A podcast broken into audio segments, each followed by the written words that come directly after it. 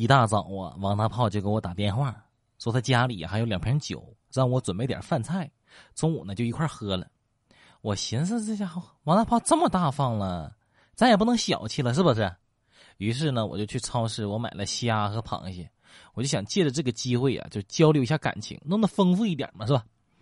原本呢，一切进行的都是如此的顺利，可等我开门迎接他的时候，我看到他拿着两瓶两块五的啤酒，那交流个毛线啊！没有感情，哪有感情啊？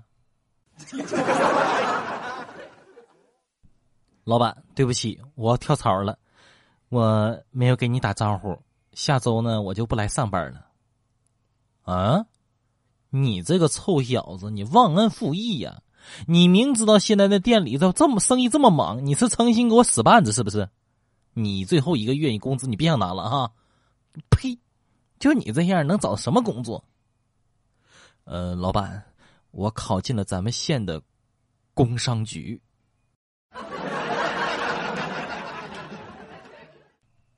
刚才我吃完饭，我妈就突然跟我说：“儿子，你还记不记得你小时候你来妈妈单位玩，有个张阿姨家的女儿，经常跟你一块玩游戏那个，叫叫小丹。”我点头说：“记得呀，小丹嘛，我记得。”我妈又问：“那你还记不记得你有个刘伯伯？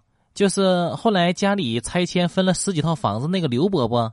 就就总逗你俩，说你俩是小两口啊！你总追着刘伯伯打，然后呢，小丹又总是哭，还记不记得了？我说我记得呀，怎么了？我妈说，啊，就是你刘伯伯这周天啊和小丹要结婚了。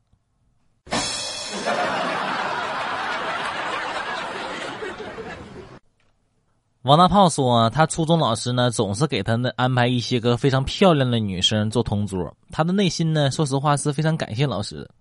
结果到毕业的时候啊，老师才告诉他原因。啥原因？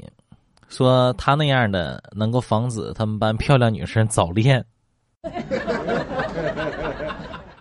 从乌鲁木齐坐火车到苏州，刚出火车站，一个和尚凑到了我的跟前，跟我说：‘阿弥陀佛。’”施主，你印堂发黑。没等他说完呢，我是一脚就把他踹开。我边踹我边他吼：“我说你坐两天两夜火车，我看你印堂发黑不发黑？” 有一天呢，我家那个二货哈士奇从邻居家那个园子里呀，就叼了一只满身泥巴的仓鼠回来。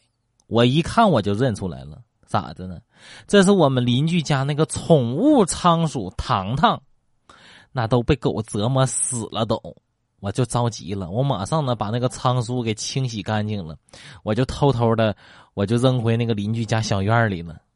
第二天一大早，我就听见那个邻居在那大发雷霆，在那呐喊呢，怎么说的？这么说的：天杀的！